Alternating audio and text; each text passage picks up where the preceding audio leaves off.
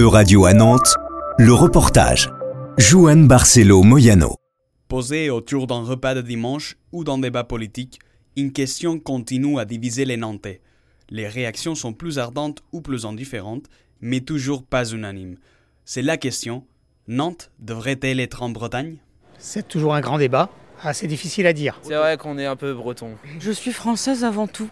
Moi, je trouve que c'est bien. D'ailleurs, le château d'Anne de Bretagne, il est bien. Il est bien à Nantes. Ce serait pas déconnant, surtout que c'est Pétain qui a, qui a désunifié la Bretagne. Ouais, je trouve que ce sera logique que ça revienne en Bretagne. Mais bah, ça peut être une bonne chose, parce qu'on confond souvent les, les Nantais, ils se disent qu'ils sont bretons. L'affaire ressort aujourd'hui dans l'agenda. Fin septembre, le Conseil régional de Bretagne a annoncé le lancement d'une étude d'impact sur la réunification bretonne.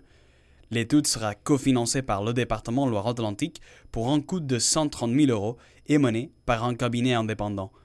Quels avantages, quelles menaces, quelle configuration administrative et surtout quel soutien de la société civile La prospection devrait répondre à tout ça. Ces promoteurs la voient comme un prélude à un référendum.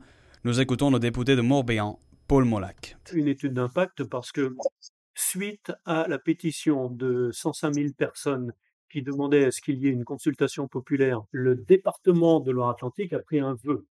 Le vœu, c'est qu'il y ait un référendum qui soit voté par les habitants de Loire-Atlantique et que ce référendum s'applique réellement. Les différentes consultations qui ont été faites, les sondages, hein, parce qu'on n'a que ça, ça donne en gros entre 55 et 70% des gens favorables à une réunification. Une telle démarche devrait toujours passer par l'Assemblée nationale.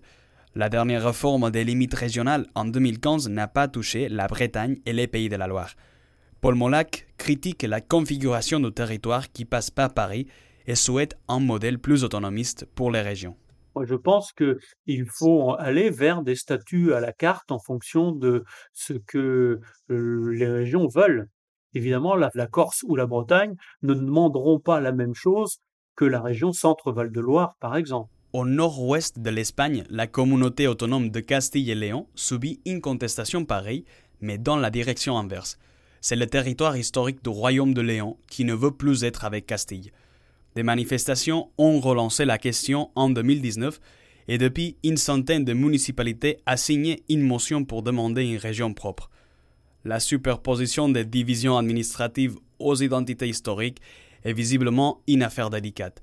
En Léon comme en Bretagne, citoyens et politiques se mobilisent pour que les lignes régionales ne soient pas intouchables. C'était un reportage de radio à Nantes, à retrouver sur euradio.fr.